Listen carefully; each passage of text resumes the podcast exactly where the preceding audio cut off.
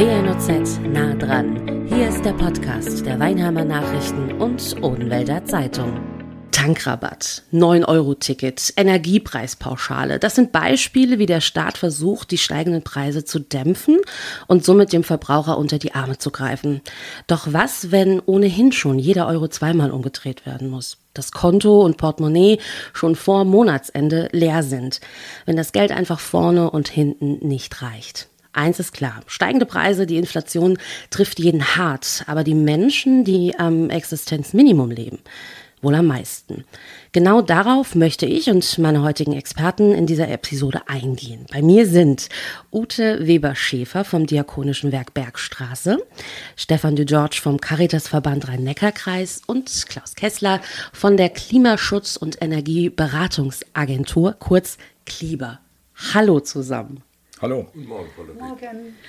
Seit Monaten treiben stark gestiegene Energiepreise die Inflation an. Der Trend verschärft sich natürlich durch den russischen Angriffskrieg in der Ukraine. Zudem hat die Industrie seit der Corona-Pandemie, die kommt natürlich noch on top, damit zu kämpfen, dass Lieferketten nicht reibungslos funktionieren. Sprich, die Umstände sind allgemein alles andere als rosig. Und genau mit diesem, hm, ich würde fast sagen, Pessimismus möchte ich die Runde starten mit Ihnen. Das ist richtig. Also es ist halt auch so eine gewisse Ungewissheit. Also man weiß ja nicht, in welche Richtung es geht, gerade was jetzt die Versorgungsengpässe vielleicht im, im Gasbereich angehen. Also von daher schon eine schwierige Situation. Ja. Zumal für die Menschen am Existenzminimum das mit vielen großen Ängsten verbunden ist. Also die Unsicherheiten, aber auch die großen Ängste, wie es weitergeht, wie sich die Preise entwickeln und letztendlich, wie es gelingt, dann für diese Menschen, die an der Armutsgrenze leben oder vielleicht sogar drunter, äh, mit diesen, mit diesen finanziellen Belastungen umzugehen, perspektivisch. Da wir jetzt auch keinen zeitlichen Horizont haben, zu sagen, äh, da können wir durch, die nächsten sechs Monate wird es eine Lösung geben ja, oder eine Entlastung. So ist es ja beileibe nicht. Herr De George, die Zahl der Kunden bei der Tafel Weinheim Apfel und Ei hat um ein Drittel zugenommen. Das hatten wir kürzlich auch in einem Artikel in den Weinheimer Nachrichten. Die Gründe dafür sind vor allem gerade eben schon erwähnt, steigende Lebensmittelpreise, viele Menschen, die das sich einfach nicht mehr finanzieren können. Abgabe von Lebensmitteln an Menschen aus der Ukraine spielt ähm, damit ein. Von welcher Zahl sprechen wir denn? Wie ist die aktuelle Situation? Also aktuell ist es bei uns in Weinheim und da spreche ich, denke ich, auch für Schwetzingen. Unser Verband hat noch einen weiteren Tafelladen in Schwetzingen, dass wir so im Schnitt bis zu 550 Kundinnen die Woche haben an fünf Öffnungstagen und das ist schon eine Menge, die es da zu wuppen gilt. Zumal die Kundinnen ja das eine sind und die Frage, wie bekommen wir die Lebensmittelspenden durch die Einkaufsmärkte, eine ganz andere. Gut, ist aus meiner Sicht äh, auch klar spürbar. Ich betreue drei Tafelausgabestellen in Bürstadt, Lambertheim und eine in Rimbach im Odenwald. Und äh, wir haben von Beginn März bis heute eine Steigerung um über 30 Prozent. Und über 30 Prozent in dem kurzen Zeitraum, das ist sehr, sehr viel. Und es sind eben nicht nur die Geflüchteten aus der Ukraine, sondern eben auch sehr viele andere Menschen, vermehrt auch eben äh, ältere Menschen. Frau Weber-Schäfer, bei Ihnen weiß ich, das hatten wir im Vorabgespräch ähm, schon mal kurz angeschnitten, gibt es sogar eine Warteliste. Gut, wir haben in Rimbach tatsächlich eine Warteliste anlegen müssen. Das tut uns auch sehr weh, aber das lässt sich leider nicht verhindern, weil von den Kapazitäten, Lagerräume, Lebensmittel, die wir zur Verfügung haben, Anzahl Helferinnen, und auch Zeiten, die wir brauchen, um die Ware vorzubereiten und so weiter, haben wir eine Obergrenze und die ist leider schon erreicht und die Warteliste wächst von Woche zu Woche. Wie hoch oder wie, wie, wie weit ist die Warteliste? Welche Anzahl? Mittlerweile liegt die Warteliste bei 38 Haushalten und da in den meisten Haushalten so mindestens zwei bis vier, fünf Personen leben, und wir reden ja eigentlich von Personen, die wir versorgen, reden wir von 150 Personen im Schnitt, die darauf warten, auch zur Tafel kommen zu können. Hatte George, gibt es bei Ihnen auch eine Warteliste aktuell? Bei uns gibt es weder in äh, Weinheim noch in Schwetzingen eine Warteliste. Die Warteliste zeichnet sich ab durch die Länge der Warteschlange. Das heißt, jeder, der natürlich hier in der Bergstraße vorbeifährt oder vorbeiläuft und es sieht, sieht auch, was los ist derzeit vor dem Tafelladen. Und äh, wir müssen natürlich schon feststellen, dass sich diese Warteschlange dann auch verlängert. Wenn wir von Warteliste sprechen, dann sind es Menschen, die eigentlich ein Anrecht hätten, sich Lebensmittel bei der Tafel zu holen. Aber aufgrund, wie Sie eben gerade gesagt haben, Frau Weber-Schäfer, Personalmangel, wahrscheinlich auch Lebensmittelknappheit, ist das nicht möglich. Was passiert dann mit den Menschen?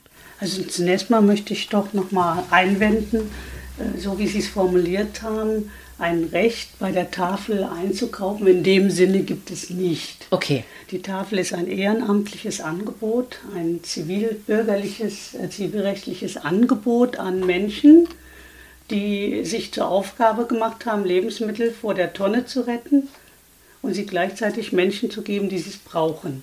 Die berühmte Brücke zwischen Überfluss und Mangel. Und im Ehrenamt kann ich nie mich verbindlich zu etwas verpflichten. Okay. Ich kann im Ehrenamt ein Angebot machen und zwar soweit meine Kräfte und mein Einsatz das hergeben. Was Sie aber gemeint haben, und da gebe ich Ihnen recht, und das bringt uns zurück zu unserem Thema, wer bei der Tafel ähm, unterstützt wird, soll nachweisen können, dass er ähm, Sozialleistungen bezieht. Dass er genau. also, wie der Herr de George sagt, an der Armutsgrenze lebt. Mhm. Und wenn ich diesen Nachweis bringen kann, dann besteht die Möglichkeit, bei der Tafel unterstützt zu werden, aber es gibt keinen Anspruch oder Recht darauf. Natürlich mental, psychisch ist das eine Belastung, wenn man den Leuten sagen muss, sie müssten jetzt warten. Aber wir müssen dann auch den Ball zurückspielen äh, an diejenigen, die eigentlich dafür da sind, für diese Menschen zu sorgen. Und das ist unser Staat okay. nicht die Ehrenamtler. Ich kann mir vorstellen, dass der Unmut vielleicht aber auch die Wut da recht oder die, der, der Ärger recht groß ist. Vielleicht geben Sie da mal so ein bisschen Einblick. Also es steht jetzt jemand bei Ihnen vor der Tür und Sie müssen sagen, nichts mehr da, wir können gerade nichts geben. Ähm also wir machen das so, wenn jemand das erste Mal kommt und tatsächlich in einer schwierigen Situation ist, dass wir den an dem Tag, wo er zur Tafel gekommen ist, natürlich nicht ohne Ware nach Hause gehen lassen. Wir haben jetzt neulich eine junge Frau aus der Ukraine gehabt mit zwei kleinen Kindern und natürlich lassen sie die nicht gehen, ohne ihr ein bisschen was mitzugeben. Mhm. Und äh, was wir jetzt tun von Seiten des Diakonischen Werkes ist, wenn wir da durch die Tafelarbeit spüren, dass es ähm, Probleme gibt, äh, die die Tafel nicht lösen kann, weil wir nicht helfen können, dass wir dann äh, Kolleginnen und Kollegen äh, von der sozialen Beratung zur Unterstützung dieser Familien ähm, bereitstellen. Also sie bitten bei der Frau mal nachzuhören, ähm, was ist das Problem, äh, wie kommt sie zurecht, auch ohne Tafel. Und dass wir da eben auch versuchen, den Leuten Unterstützung, Hinweise, Tipps zu geben, wie sie noch auf anderem Wege sich ähm, ordentlich hier einrichten können in Deutschland. Aber ich kriege auch die Rückmeldung von frustrierten, enttäuschten Anrufen, weil die Menschen es oft nicht verstehen, dass wir nicht ihr Problem lösen können, sondern dass wir nur ein Angebot machen können. Hm. Es ist nicht einfach. Was wir versuchen, ist halt die Warteliste so schnell wie möglich wieder abzuarbeiten. Das heißt, wir haben auch immer erfreulicherweise den einen oder anderen Kunden, der wieder auf eigenen Füßen stehen kann und nicht zur Tafel kommt und dann werden die Leute entsprechend, äh, können sie nachrücken. Hm, das wollte ich vielleicht gerade noch ergänzen. Wir verstehen uns ja nicht mit den Tafeln als Vollversorger, sondern als ergänzende sogenannte Armutshilfe. Und wir können ja auch nur die Produkte abgeben, die wir gespendet bekommen. Und wenn es in der Menge geringer ausfällt, können wir natürlich nicht vollumfänglich die Kundenwünsche dann auch bedienen. Und wir sehen es auch so, dass wir mit der Tafel auch noch andere Ziele verfolgen. Es geht ja da auch bei uns beispielsweise in Schwetzingen und Weinheim darum, dass es Möglichkeiten der Beschäftigungsförderung bietet für langzeitarbeitslose Menschen. Wir haben da verschiedene Programme im Jobcenter Rhein-Neckar-Kreis. Äh, und letztendlich geht es ja auch den Tafeln um die Rettung von Lebensmitteln ganz wichtiger Aspekt. Und wir haben auch so aufgestellt und so begreifen wir das Tafelangebot, dass es eingebettet ist in unser Sozialberatungsangebot, sowohl in Weinheim als auch in Schwetzingen oder anderen Beratungsstandorten. Apropos, weiß wahrscheinlich auch nicht jeder. Jetzt haben wir eben von Lebensmittelspenden gesprochen. Wo kommen die denn her? Ja, jede Tafel hat ein, hat ein ähm, breites ähm, soll man sagen, breites ähm, Kontaktgebiet zu Lebensmittelmärkten die da eher involviert sind, auch offen kommuniziert werden mit denen, dass wir diese Lebensmittel eben dann zur Abgabe an bedürftige Menschen benötigen. Und das hat sich dann über viele Jahre auch so eingespielt. Das heißt, es ist jeden Tag wieder neuer täglicher Kontakt zu den Lebensmittelmärkten. Auch wir fahren dort an, jede Tafel holt diese Lebensmittel dann ab und bringt sie dann eben aufbereitet, sortiert eben dann auch in den Verkauf. Vielleicht kann man da ergänzen, da haben sich tatsächlich alle großen Lebensmittelmärkte, die man kennt, Penny, Aldi, Edeka, Rewe, ich möchte niemanden vergessen aus Werbegründen, aber egal. alle. Sie sind alle dabei und es sind dann feste Touren, die abgefahren werden. Mhm. Was aber wahrscheinlich auch für Sie jetzt im Moment, Herr George, ein Problem ist, ist, unabhängig davon, dass das eine oder andere Lebensmittel knapper wird, es ist klar, dass Sie auf der Tour eine bestimmte Menge an Lebensmitteln holen können. Und die haben bis Februar gut gereicht.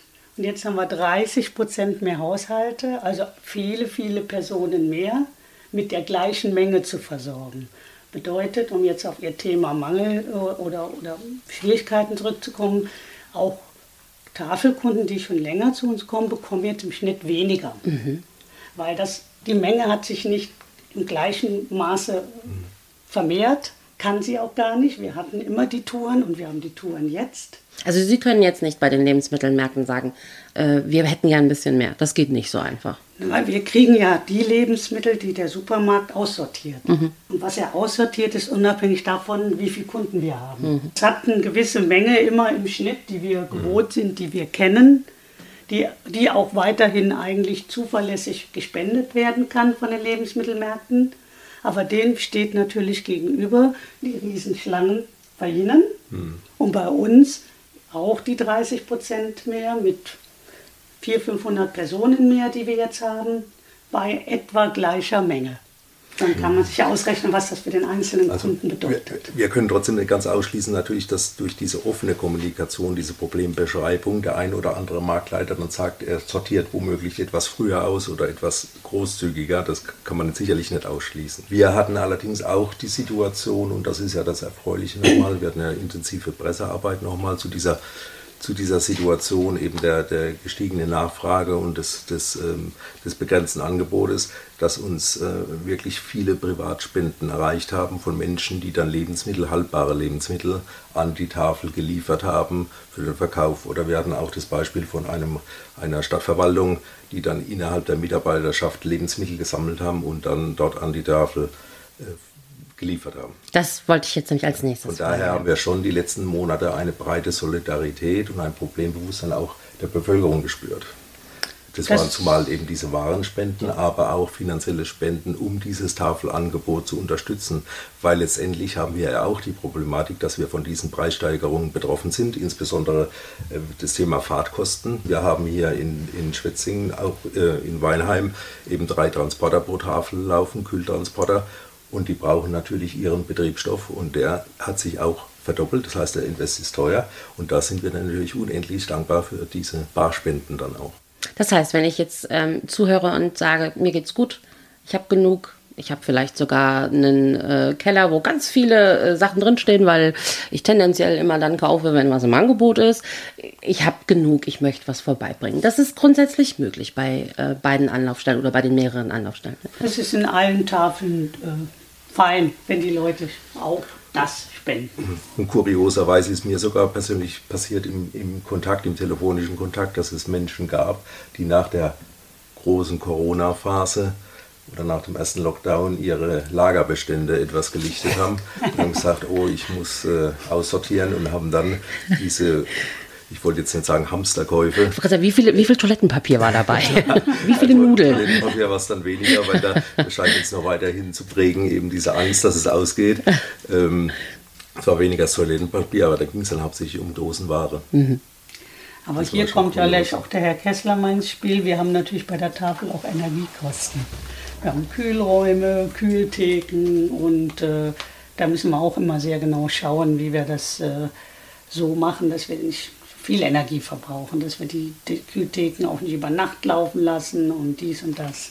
Ja, sie sind sozusagen ähm, auf, auf beiden Seiten gefordert. Also zum einen, um das ähm, an, die, an die Leute, an die Personen, an die Bedürftigen zu bringen und dann natürlich auch zu gucken, wie kriegen sie ihr Energiebudget, äh, ihre Energiekosten, ähm, die jetzt ja auch äh, deutlich steigen, Sprit, Strom, Gas. Mhm. Äh, wie kriegen Sie die zukünftig in, den, in den Griff oder was kann man da vielleicht auch, auch machen, um da ein bisschen ähm, gegenzusteuern? Was kann man denn machen, um gegenzusteuern? Ja, also es gibt ja zum einen immer ähm, die Bereiche, die, die immer so in aller Munde sind. Äh, wir müssen jetzt die Heizung umstellen, wir müssen investieren. Das ist ja alles richtig, aber das trifft ja jetzt zum einen nicht über die Personen, über die wir heute sprechen. Mhm. Das trifft auch, ähm, auch viele andere äh, Leute nicht. Natürlich muss ich mir mal Gedanken machen, wie ich mit meiner Heizung oder meinem Gebäude langfristig äh, umgehe. Äh, aber jetzt ist ja mal so ein, ein Stück weit eher ähm, der Punkt, was kann ich denn an, an kleinen Sofortmaßnahmen machen? Mhm. Aktuell steht ja eher dann das Thema äh, Warmwasserbereitung äh, und, und, und, Stromeinsparung. Äh, so, und dann gibt es immer so Beispiele, die wir schon häufiger hatten. Standby-Verluste, das wird immer so ein bisschen belächelt. Also alles, was so an in den Steckerleisten so drinsteckt. Ich kenne das auch von, äh, von meinen Kindern natürlich. Da hat jeder so ein Ladegerät für sein Handy. Die bleiben alle drin stecken. Oh, ich fühle mich gerade voll ertappt, ja. Genau, und äh, wenn Sie das mal, mal aufsummieren, was wir uns in Deutschland an Standby brauchen, dann sind das zwei, drei große Kraftwerke, die wir stilllegen könnten, wenn wir uns da bewusster dran halten würden. Das sind viele kleine Sachen.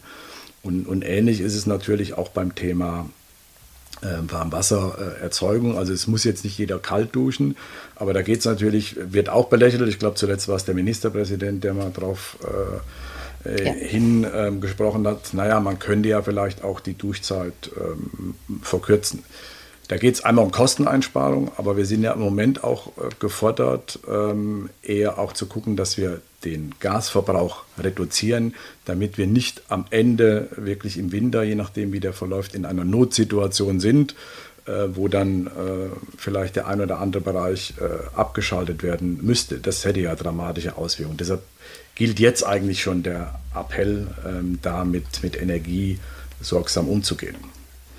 Mit Energie sorgsam umzugehen. Was kann der Mensch, der, über den wir eben jetzt sprechen, der wirklich nicht viel Geld hat, jetzt gerade tun? Also wirklich ab jetzt und mit Blick auf ja, das Ende des Jahres, also dann, wenn es noch kälter wird, wenn es die Winterzeit ist, wenn es äh, einfach notwendig ist, dass man heizt, dass man nicht friert etc. pp. Also ab jetzt, äh, ich sag mal, bis Mitte nächsten Jahres, bis zum nächsten Sommer, was kann man machen? Wie kann man sparen? Das einfachste, banalste ähm, ist ja zum Beispiel, dass man sagt, naja, wir müssen nicht alle Räume, äh, die ich habe, auf, auf dieselbe Temperatur bringen. Also Schlafzimmer etwas kühler, Temperatur, äh, Thermostatventile äh, 1 Grad runter, spart ungefähr so 6 Prozent, äh, ist so eine, so eine Daumenregel.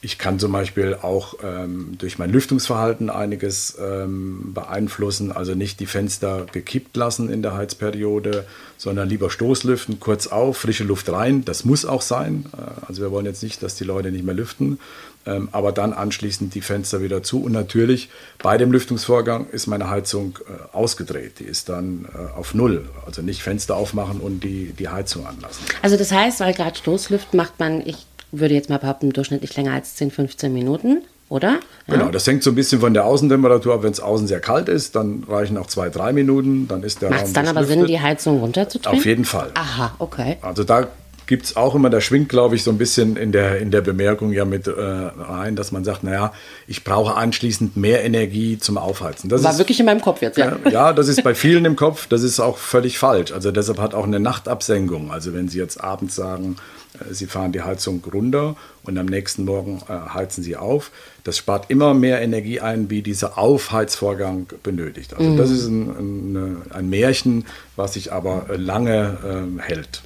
Okay. Wie sieht das bei einer Fußbodenheizung aus, die ja doch etwas träger ist? Bei Fußbodenheizung haben Sie ja zumindest schon mal den Vorteil, Sie, Sie heizen auch den Fußboden ja nicht so hoch. Da reden wir über 30 Grad, während die Heizkörper, die sind ja teilweise auf 60, 70 Grad im Winter. Da können Sie die äh, ja theoretisch schon schon früher reduzieren, aber auch da können Sie natürlich statt 30 Grad sagen, naja, vielleicht komme ich auch mit 26 oder 25 Grad aus. Also gilt eigentlich ähnlich. Äh, oder auch die, die Heizkörper, wenn die manchmal so ein bisschen äh, kluckern, dann könnte man sie entlüften. Das sind auch Sachen, die kann man durchaus äh, selber machen. Da muss man jetzt nicht den, den Heizungsbauer für holen, der im Moment sowieso keine Zeit hat. das kommt noch on, on top, ja. Ähm, diese zum, sind ja wie so kleine Schlüsselchen ne? zum, zum Entlüften oder Entwässern, je nachdem. Der Heizung kann man übrigens auch ganz günstig kaufen, habe ich mal geschaut. Gibt es im Dreierpack für 2,99 und dann ähm, kann man das tatsächlich selber machen. Äh, habe ich auch hingekriegt. Also von daher, glaube ich, ähm, kann man das gut schaffen. Nebenkosten, Nebenkostenabrechnung bzw. Abschläge. Was empfehlen Sie, Herr Kessler, gerade auch jetzt akut und aber auch mit Blick auf den Winter bzw. die nächste Abrechnung, die kommt. Uns ist ja allen klar, die Preise explodieren im Moment, äh, gehen nach oben. Der eine oder andere hat vielleicht noch einen, äh, einen Jahres- oder einen Zweijahresvertrag. Das heißt, er hat vielleicht im Moment noch günstige Gaspreise, aber spätestens nächstes Jahr wird es uns alle treffen und da reden wir um eine Preissteigerung Faktor 3 im Moment. Also statt 18 die Kilowattstunde Gas sind wir bei, bei 24 teilweise. Heißt eigentlich, ich müsste jetzt ähm, schon die Abschlagszahlung äh, erhöhen, empfehlen wir den Leuten. Aber wir reden ja hier über Leute, die gar keine Möglichkeit haben, die Abschlagszahlung zu erhöhen.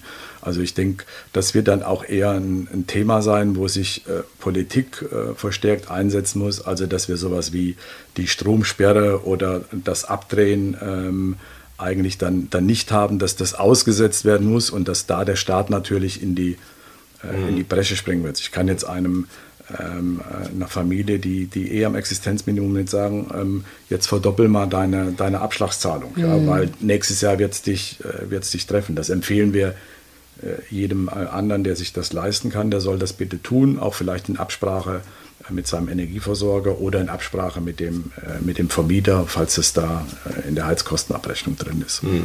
Das kann ich vielleicht mit dem Beispiel verdeutlichen, Herr Dr. Kessler.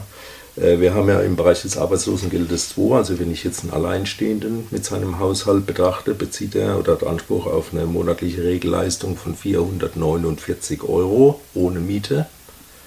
Das heißt, wenn der Alleinstehende bisher einen monatlichen Stromabschlag, also für den Verbrauchsstrom, nicht für den Heizstrom, Verbrauchsstrom hatte von 60 Euro, und wenn ich annehme, dass das sich verdreifacht um auf 180 Euro, dann wird schon deutlich, wenn er 462 Euro im Monat bekommt und 180 Euro bezahlen müsste an Abschlag, ohne das Thema Nachforderung, dass das nicht reichen wird, diesen Abschlag perspektivisch zu bezahlen. Absolut, würde die gerne untermalen. Zuletzt, äh, gestern war das, um genau zu sein, der Vorstand vom GGEW, Carsten Hoffmann, sagte nämlich, einfach damit wir eine Zahl haben, die Energiekosten für einen Haushalt im Durchschnitt pro Jahr bei 4000 Kilowattstunden Strom liegt der oder lag der und 25.000 Kilowattstunden Gas konnten bisher mit rund 875 Euro bezahlt werden, wenn man so will. Und jetzt sprechen wir von der Verdreifachung. Das würde steigen oder das wird, nicht würde, wird auf etwa 2638 Euro.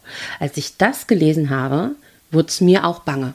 Wirklich. Also ich habe dann echt gedacht, so um Gottes Willen, also 875 im Vergleich zu 2638, das ist eine Hausnummer. Ich denke, da sehe ich genau das, was Sie gesagt haben, Herr Kessler. Das, äh, und da sind ja auch schon Gedanken und Gespräche äh, im Spiel, dass die Politik da durchaus genau gezielt diesen Haushalten, auch Rentnerhaushalten, es wird auch sehr viele Rentnerhaushalte betreffen, mhm die jetzt mit ihrer Rente da nicht mithalten können, wirklich äh, unter die Arme zu greifen und denjenigen, die es sich leisten können, eben auch in diesem Fall mal nicht. Genau die zu unterstützen, die es brauchen und nicht mit einer Gießkanne äh, breit gestreut. Das wäre so mein Wunsch.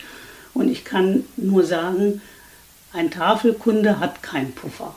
Ja. Also deswegen kommt er zur Tafel weil er keinen Puffer hat, weil er, wenn überhaupt, sogar durch den Tafeleinkauf sich ein bisschen Puffer verschaffen kann. Mhm. Ja, klar. Weil er bei Lebensmitteln sparen kann.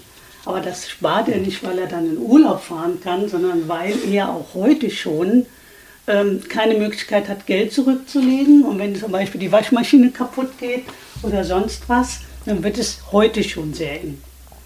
Und wir wissen auch, dass Menschen, die bisher nicht zur Tafel kommen möchten, das kommt ja keiner gerne, eventuell kommen werden, weil diejenigen, die am Schnittpunkt zur Armut leben, werden jetzt wenn die Preise so steigen und sie keine Unterstützung äh, bekommen, kippen. Ich denke, wir sind ja derzeit in der öffentlichen Diskussion, Dr. Kessler hat es ja auch schon erwähnt, wo es mehr um die Gaslieferung geht, um die Versorgungssituation in, im Bundesgebiet von allen und weniger um die Fragestellung, wie, geht die, wie gehen die Menschen um, die wenig haben mit diesen Preissteigerungen. Das rückt etwas in den Hintergrund. Und das wird uns, das ist meine Befürchtung, das wird uns überrollen, diese Fragestellung, weil wir werden dann die Situation haben, dass viele Menschen von Einstellung von Stromversorgung betroffen sind, vielleicht auch von mietrechtlichen Problematiken, Verlust von Wohnraum, weil sie einfach nicht, finanziell nicht in der Lage sind, diese Preissteigerung mitzugehen. Die Rechnung zu zahlen. Und dann die kommt Rechnung die Mahnung und, und, dann kommt die Mahnung und ja. natürlich dann äh, auch äh, die Gefahr, eben dass auch Strom eingestellt wird. Mhm. Ja.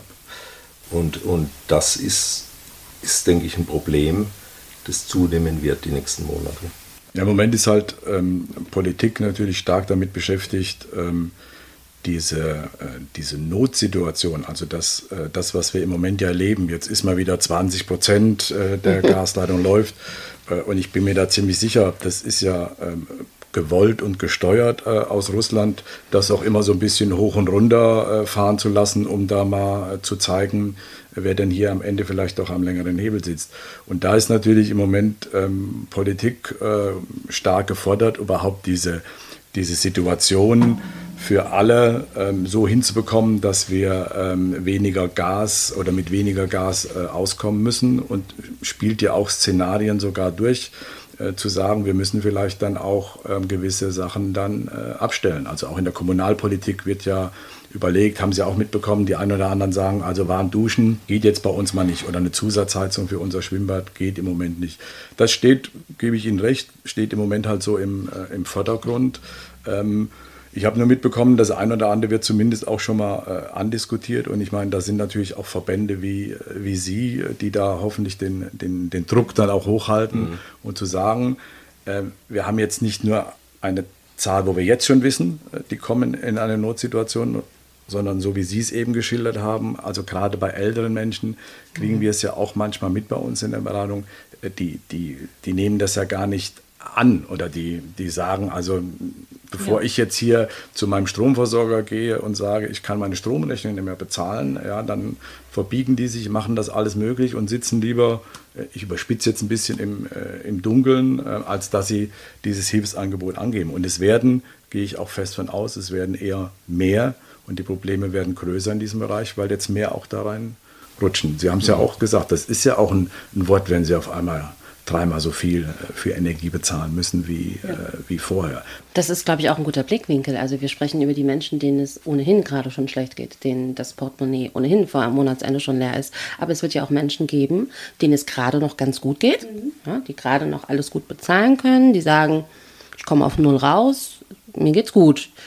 Wahrscheinlich wird es genau die dann aber, die auf Null rauskommen bis jetzt, auch treffen, gerade gegen Ende des Jahres, ähm, weil diese Verdreifachung beispielsweise bei den Energiekosten im Raum steht, Benzin etc. pp. Vielleicht sind es auch noch Pendler und so weiter. Also ne, da muss alles einfach ganz viel draufkommen. Also das heißt, die Zahl wird ja ohnehin und die wird steigen. Also die, die Anzahl der Menschen, die bedürftig in irgendeiner Art und Weise sein werden, die wird sehr also ich steigen. Denke, man kann die Tafel sozusagen immer, immer als Puls der Zeit begreifen.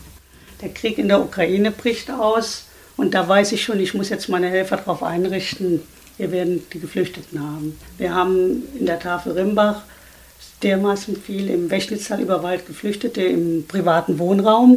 Das heißt, die Tafel war sofort überrollt von Geflüchteten. Das, das hat sich sofort, die Lebensmittelpreise sind gestiegen, zack. Sie können sozusagen die Tafel immer nehmen als Warnung, was kommen wird. Und es wird noch mehr kommen.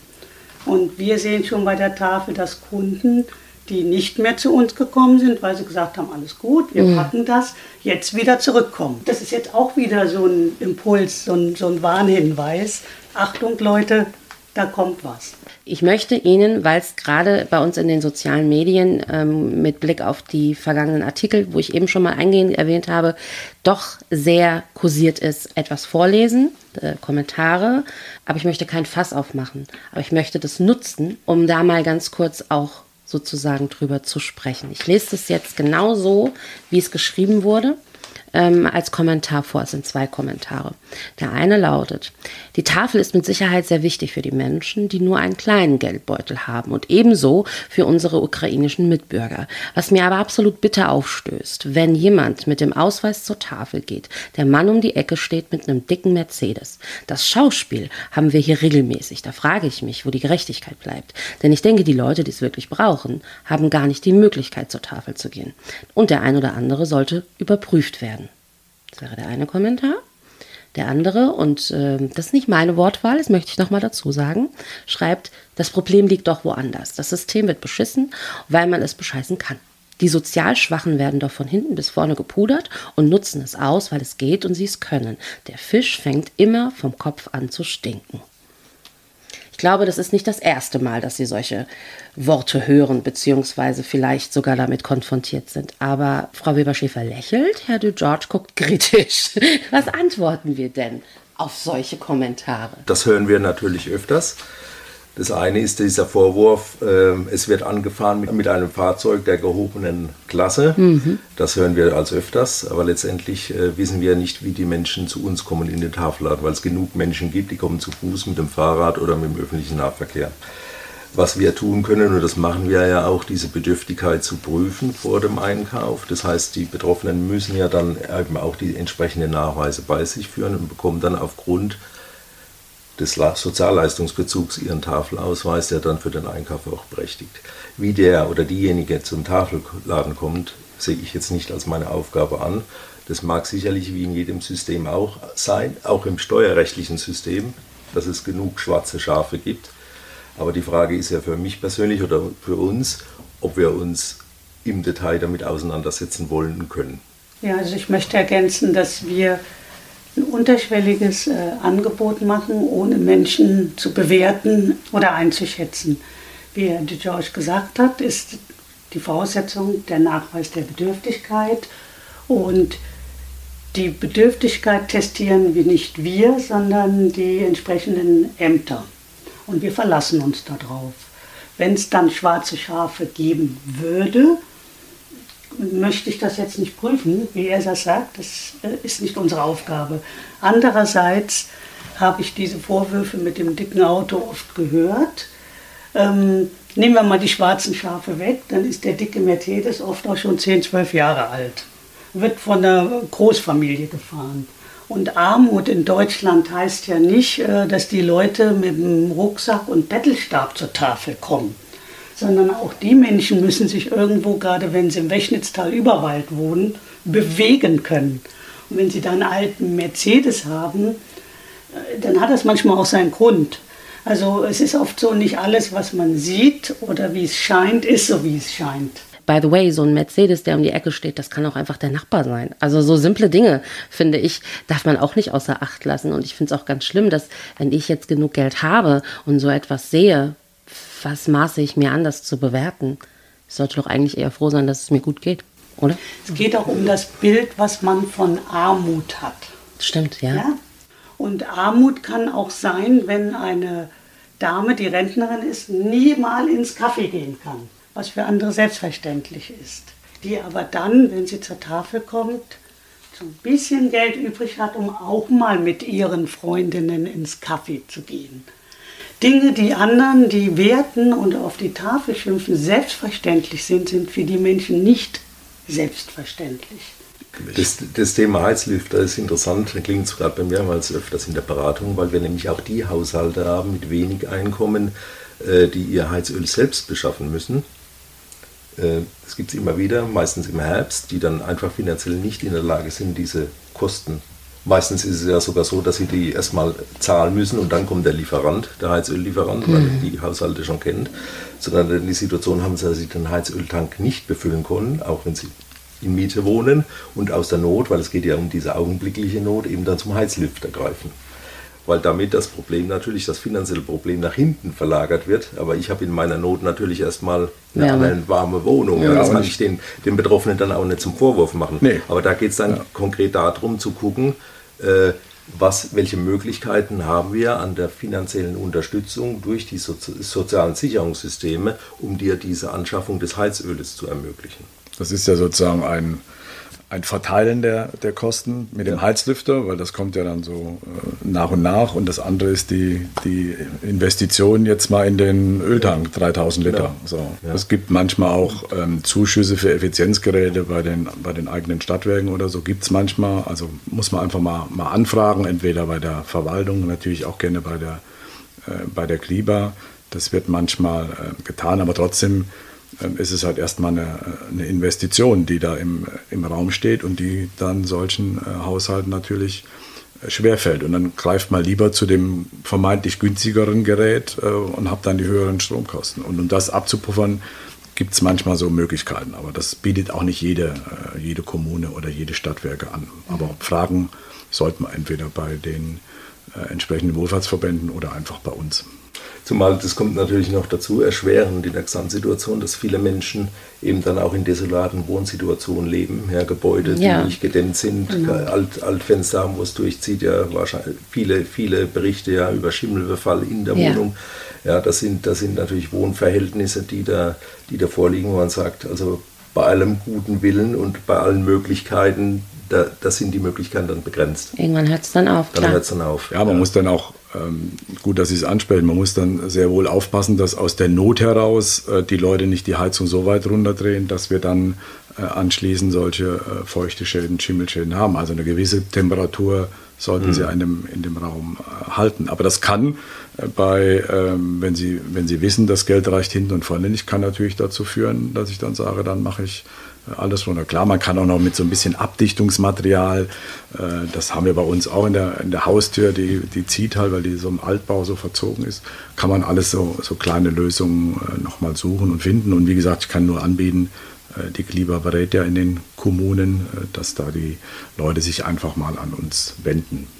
Ich denke, das ist auch ein Appell an alle Vermieter, äh, auch ihre soziale Verantwortung zu sehen und äh, in der jetzigen Situation sich Gedanken zu machen, ist die Wohnung, die ich vermietet habe, für den kommenden Winter gut vorbereitet. Genau, oder was können wir gemeinsam machen? Also es geht ja manchmal auch darum, vielleicht die Heizungsanlage, wo ich als Mieter jetzt keinen Einfluss drauf habe. Ich stehe unten im Keller, äh, gemeinsam mit dem Mieter zum Beispiel, mit dem Vermieter zu gucken, können wir nicht die die Vorlauftemperatur so einstellen, dass die ein bisschen niedriger ist. Es wird trotzdem warm, ähm, aber dass man das gemeinsam äh, angeht. Das sehe ich genauso wie Sie. Da sind beide, beide Seiten äh, gefordert und das ist ja ein gesamtgesellschaftliches Problem, was wir jetzt mit, diesem, mit dieser äh, Energienotlage dann, dann haben, wo, äh, wo wir da schon zusammenarbeiten müssen mal in der Wohnung äh, rumschauen. Also äh, ich, hatte, das ist schon Jahre her, als bei mir die Heizung abgelesen wurde, jemand, der mir gesagt hat, ähm, um Gottes Willen, stellen Sie dieses Möbelstück mal bitte nicht vor Ihre Heizung. Ja. Es, es liegt schon eine Ko Zeit zurück, aber ich kann korrekt. mir vorstellen, es ja. gibt einige, die eine Couch gerne mal davor stehen haben genau. oder einen Schrank oder weiß ich nicht.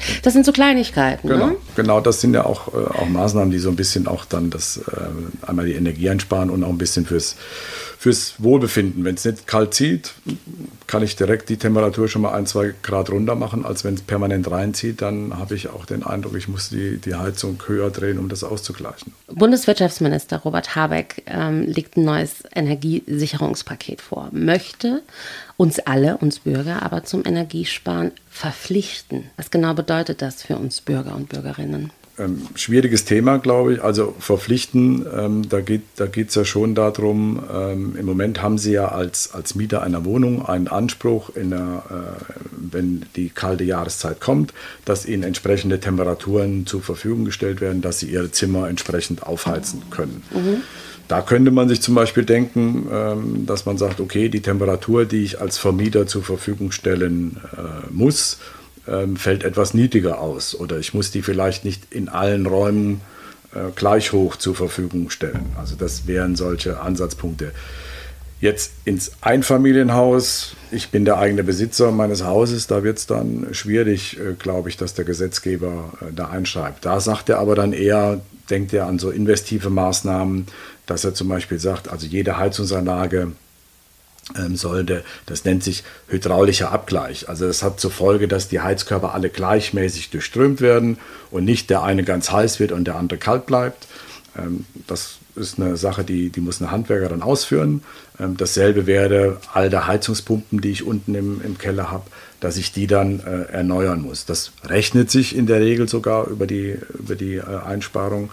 Das sind so Sachen, äh, an die im Moment das Wirtschaftsministerium denkt, diese gering investiven bzw. organisatorischen Maßnahmen, die in so eine Verpflichtung reinzumachen, mit allen Problemen, die, glaube ich, dahinter stecken, also ähm, die jetzt dann auch von Seiten der Vermieter kommen, was dürfen wir, was, was dürfen wir nicht.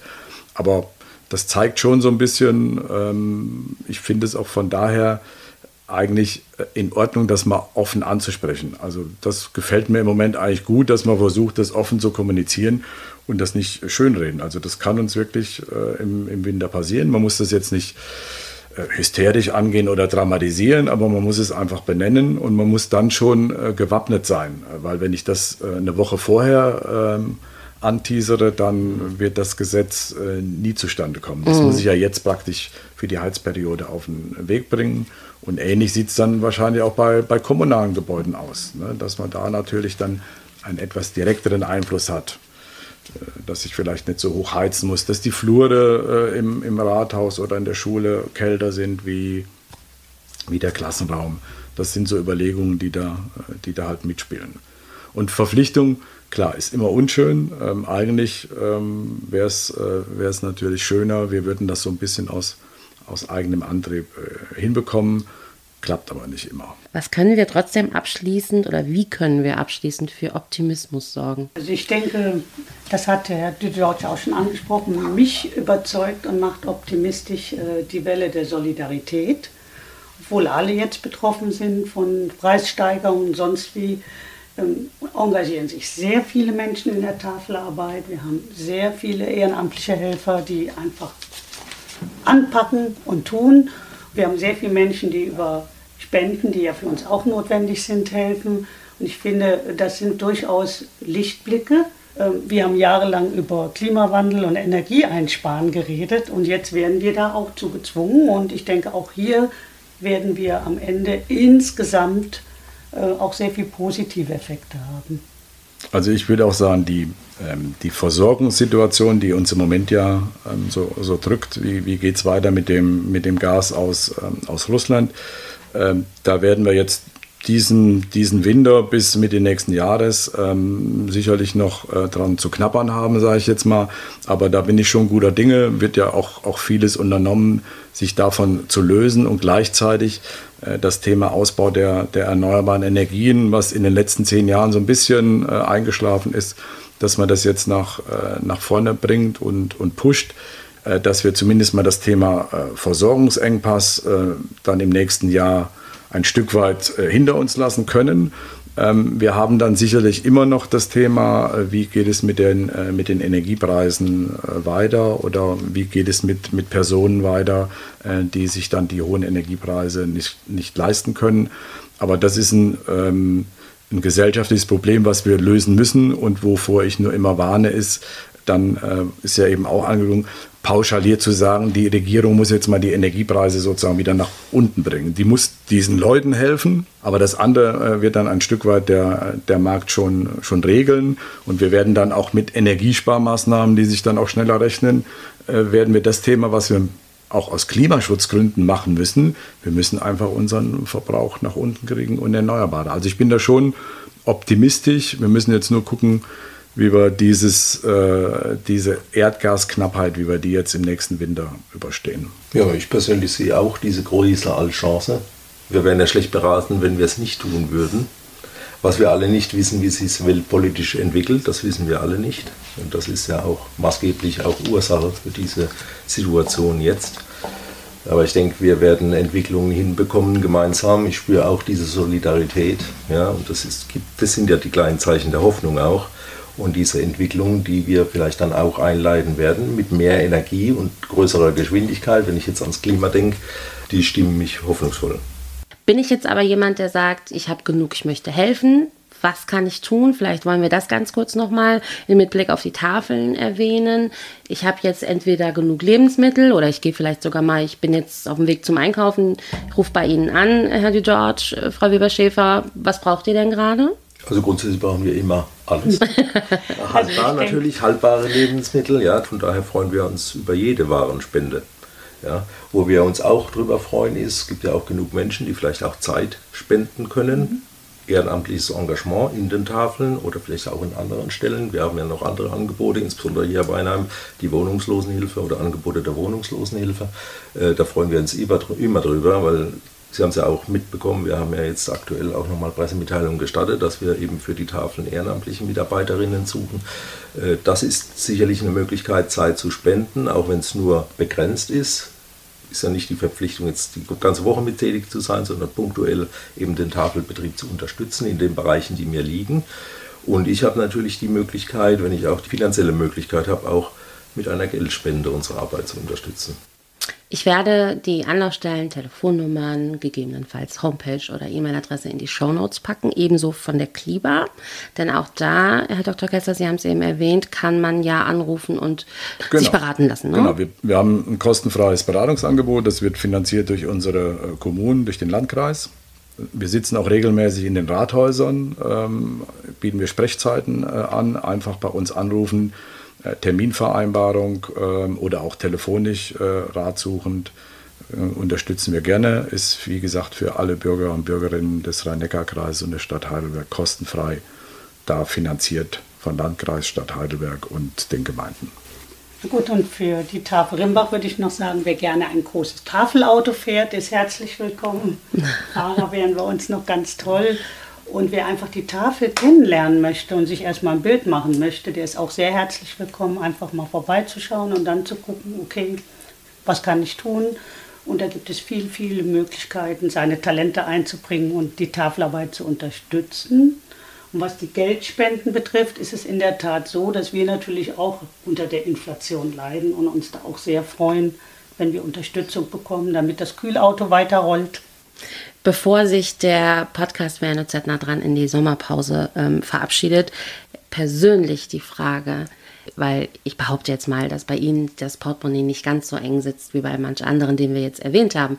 Was machen, Herr Dr. Kessler, Sie denn, um sich darauf vorzubereiten, auf die steigenden Energiekosten persönlich? Sie haben recht. Vielleicht das Thema Kosten drückt mich gar nicht so, ähm, aber mich äh, drückt das Thema, also dass wir weniger Gas verbrauchen, wir haben zum Beispiel jetzt äh, das Thema in der Familie diskutiert, wie wir denn mit dem Thema Duschen umgeht. Ähm, das heißt, ruhig kürzere Duschzeiten. Ähm, ich formuliere es mal so, versuche ich äh, der Familie nahezubringen. Aber Sie stehen jetzt nicht mit Stoppuhr bei den Kindern oder so? Äh, nein, ich stehe nicht, mit der, nicht. Mit, der, mit der Stoppuhr da. Genau. Es ist aber interessant, Herr Kessler, das gleiche. Also bei uns wohnen noch daheim im Haushalt noch zwei Söhne und dann war das Thema eben auch der, der Heizkosten und dann war die Idee eben feste Duschzeiten einzuführen, im Vormittag, äh, morgens dann zwei Stunden. Also das sind wir noch nicht so ganz auf, auf einer gemeinsamen Lösung. Aber Fanden die nicht so gut, ne? Im ersten Ansatz war das, äh, waren die noch etwas zurückhaltend. Ja. okay. Aber ich finde es wichtig, dass es Thema wird in der Familie, weil ich denke, es geht ja auch darum, dass wir dass wir unseren Kindern gegenüber auch pädagogisch tätig werden, ja, dass wir sie zu einem Problembewusstsein heranziehen, zu einem Kostenbewusstsein, ja, insbesondere vor dem Hintergrund des Klimaschutzes auch nochmal, ja, zu sagen, wir müssen alle unseren Beitrag leisten, sonst wird es nicht funktionieren. Vielen Dank für Ihre Zeit, die Einblicke, die Tipps. Alles Gute weiterhin. Ähm, ich weiß nicht, ob es in den Sommerurlaub geht. Falls ja, eine schöne Urlaubszeit. Vielen Dank. Vielen Dank. Das war WNOZ nah dran, der Podcast der Weinheimer Nachrichten und Odenwälder Zeitung. Zu hören auf allen gängigen Streaming-Portalen und auf wnoz.de slash podcast.